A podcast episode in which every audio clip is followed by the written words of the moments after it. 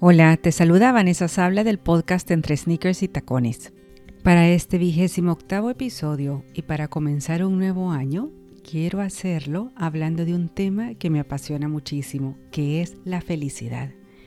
Y te quiero dar claves de la mano de Tal Ben Shahar para ver cómo puedes tú ser un poco más feliz en este nuevo año.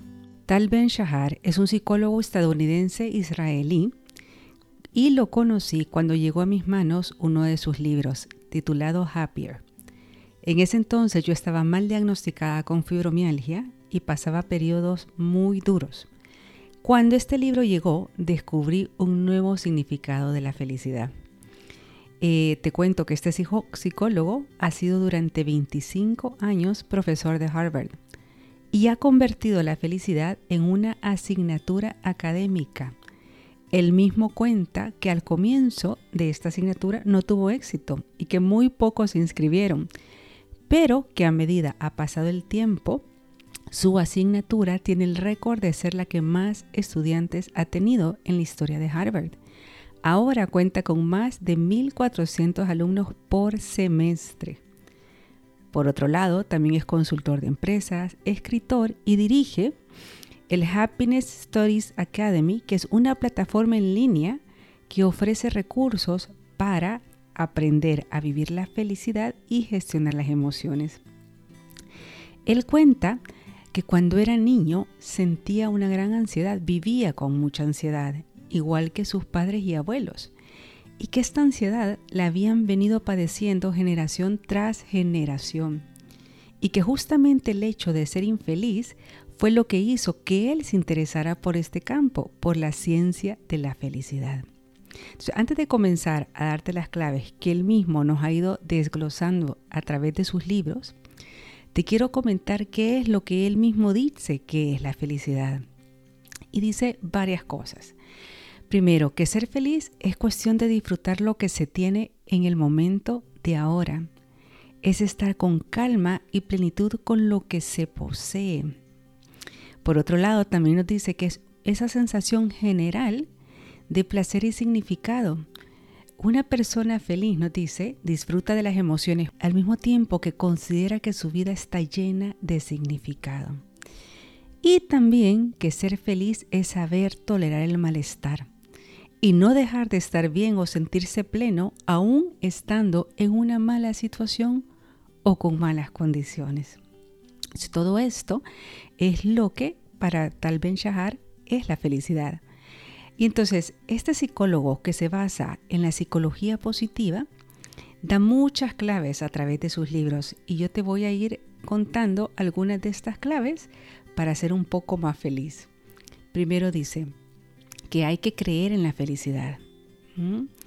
Y nos dice que, según estudios que se han hecho, la felicidad depende en un 50% de la genética. Esto quiere decir que si tu familia durante años han sido familias tristes, eh, depresivas, que eso sí tiene un componente fuerte, justamente lo que le pasó a él, ¿no? Que eran una familia ansiosa, que un 40% radica en las elecciones personales y que solamente un 10% es del entorno.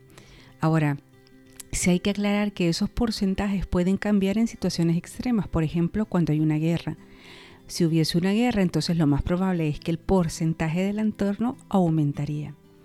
Pero esto nos abre un canal importante, ¿sí? Una nueva luz y es decir que uno puede ser feliz si se quiere ser feliz. La felicidad depende de nosotros, de nuestras elecciones y de nuestras conductas.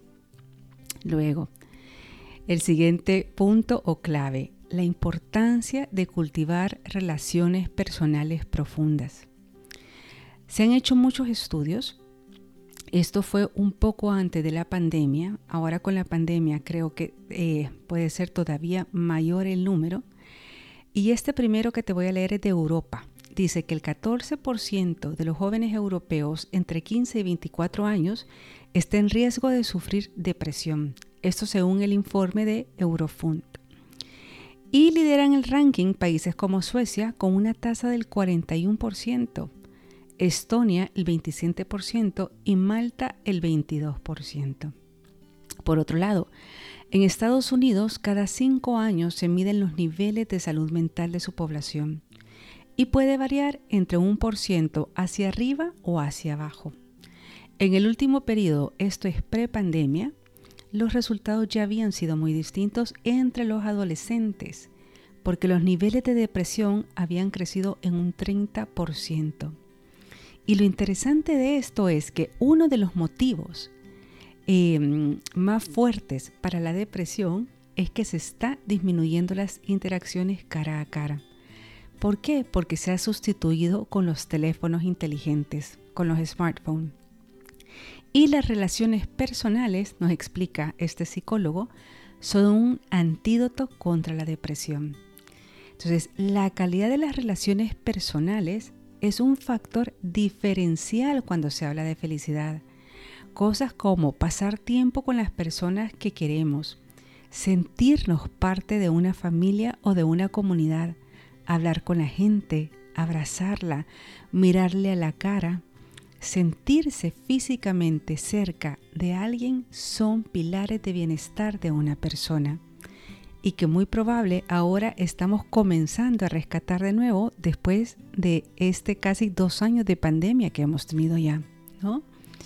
Luego, tercero, nos habla acerca de la importancia de desconectar de la tecnología.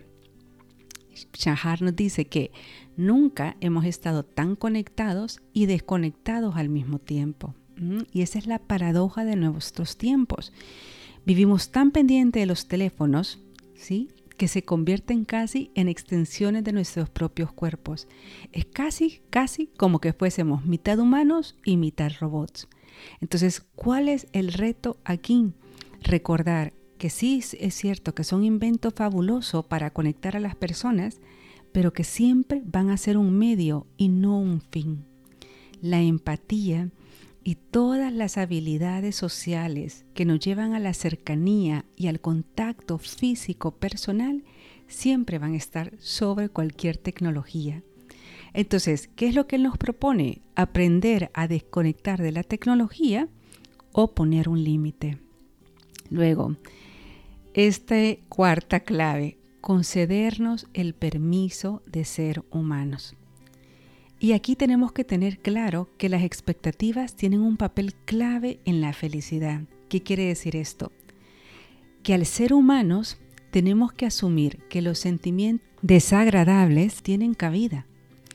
Y uno de los principales obstáculos en la búsqueda de la felicidad es creer, equivocadamente, que se puede estar siempre felices. Eso es algo completamente irreal. Nos vamos a enfadar, nos vamos a poner tristes, vamos a sentir envidia y es normal. Lo que no está bien es la obsesión por ser feliz. ¿Por qué? Porque esto hace que nos sintamos miserables. Y aquí juega un papel muy importante las redes sociales, ¿no? Tendemos a creer que las redes sociales son un reflejo fiel y real de la vida y la vida perfecta de los demás nos puede provocar frustración. Esto es importante tenerlo en mente porque si a nosotros de adulto muchas veces nos puede afectar, tenemos que saber qué más les puede afectar a un adolescente o a un niño, que su cerebro todavía no está totalmente formado. Cuando sentimos tristeza o ansiedad, esas imágenes de personas felices, de familias que consideramos idílicas, refuerzan nuestra idea de que algo estamos haciendo mal nosotros. Es más, podemos incluso llegar a pensar que tenemos que fingir una vida perfecta y airearla nosotros a, nuestro, a, nuestra, a la vez en las redes sociales. Para ser feliz, realmente tenemos que ser auténticos y reales y recordar que no es posible estar siempre feliz. El problema es que por falta de educación emocional, cuando tenemos estas emociones desagradables, las rechazamos y eso hace que se intensifiquen y que nos domine el pánico. Si bloqueamos una emoción desagradable, igualmente lo hacemos con las agradables.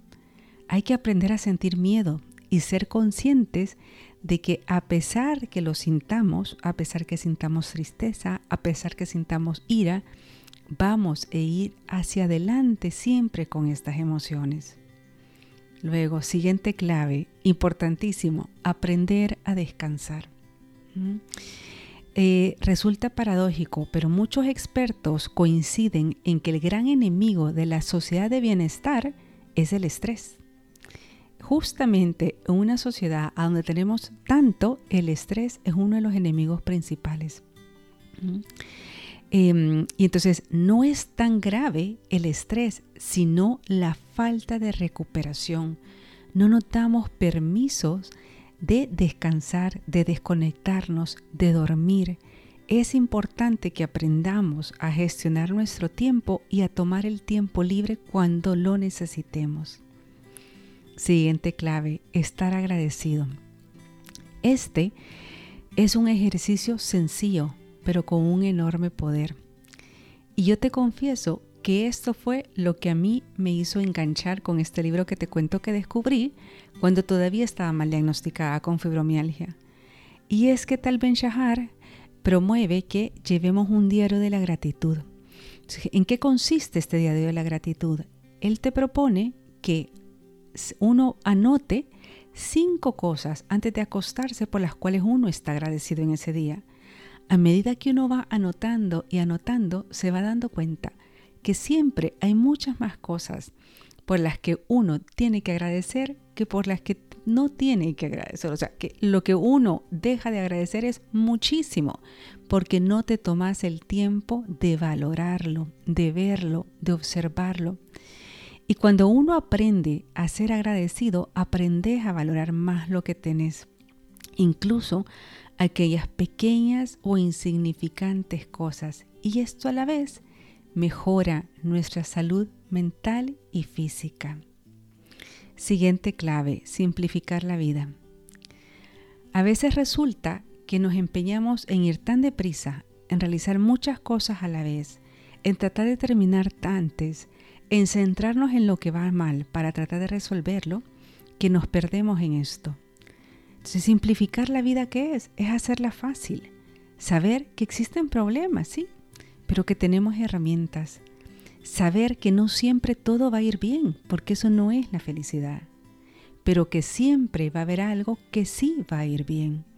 Centrarnos en lo que hacemos y tratar de hacer una cosa a la vez y disfrutarla. La importancia del ejercicio físico. Realizar ejercicio físico ayuda a liberar tensiones, ¿Por qué? Porque mejora nuestro sistema circulatorio y genera endorfinas en nuestro cerebro, las cuales promueven el sentimiento de bienestar. Se recomienda que con 30 minutos de ejercicio físico regular tres veces por semana, aprenderemos a estar no solo más sanos, sino que nos sentiremos más felices. Luego, dedicar tiempo a nuestros hobbies. Y tratar de sacar tiempo en el día o en la semana para dedicar tiempo a aquello que disfrutamos, es decir, a aquello que nos hace sentir que tengamos una vida plena y completa. Y por último, aprender a entrenar la felicidad.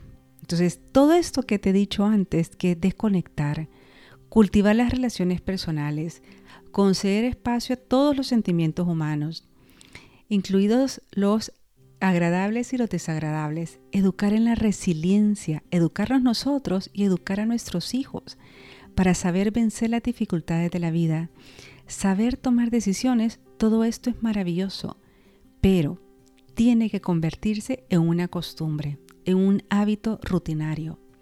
Por esto se dice que la felicidad hay que entrenarla, de la misma forma que se hace con nuestro cuerpo cuando se practica un deporte.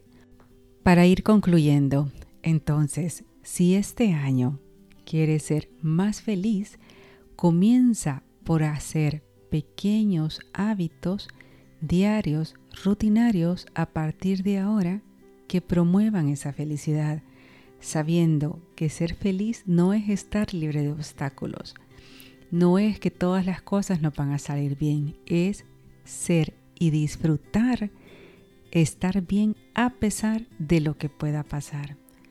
Nos volvemos a escuchar el próximo martes en otro episodio del podcast. Para mientras, me puedes seguir en mis redes sociales, Instagram, Facebook, YouTube, como entre stickers y tacones o en mi página web también. Muchísimas gracias por escucharme y hasta pronto. Un feliz año nuevo.